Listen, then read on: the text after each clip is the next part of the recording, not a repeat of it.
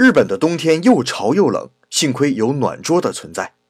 暖桌是一张矮桌，桌子下层有一个电暖炉，上层是一个桌板，在两层中间加上一层厚厚的棉被或毛毯。电炉一打开，毛毯里面立刻暖洋洋的，让人一坐进去就没法再出来了。由于暖桌的日语叫口塔兹，日本人根据甲壳虫的发音卡塔兹姆里，发明了一个词语叫口塔兹姆里。就是指那种像虫子一样坐进暖桌里就出不来的人。冬天，日本人全家会围着暖桌，把被一盖，吃饭、看电视、学习。暖桌成了全家活动的中心，也成了联络一家人感情的纽带。难怪网上流行着一段视频：欧美人用了暖桌之后，兴奋地大叫 “What amazing”，并把暖桌和水洗马桶盖并称为感动世界的日本两大发明啊！